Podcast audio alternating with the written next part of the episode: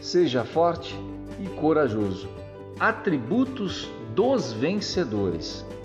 Esses atributos de dois dos grandes líderes da Bíblia, Josué e Caleb, deixam claro que vencedores precisam ser fortes e corajosos mentalmente para encarar seus desafios.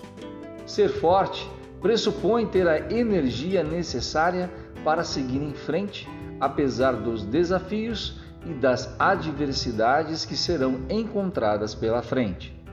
Por outro lado, ser corajoso não significa não ter medo, mas ser persistente apesar do medo.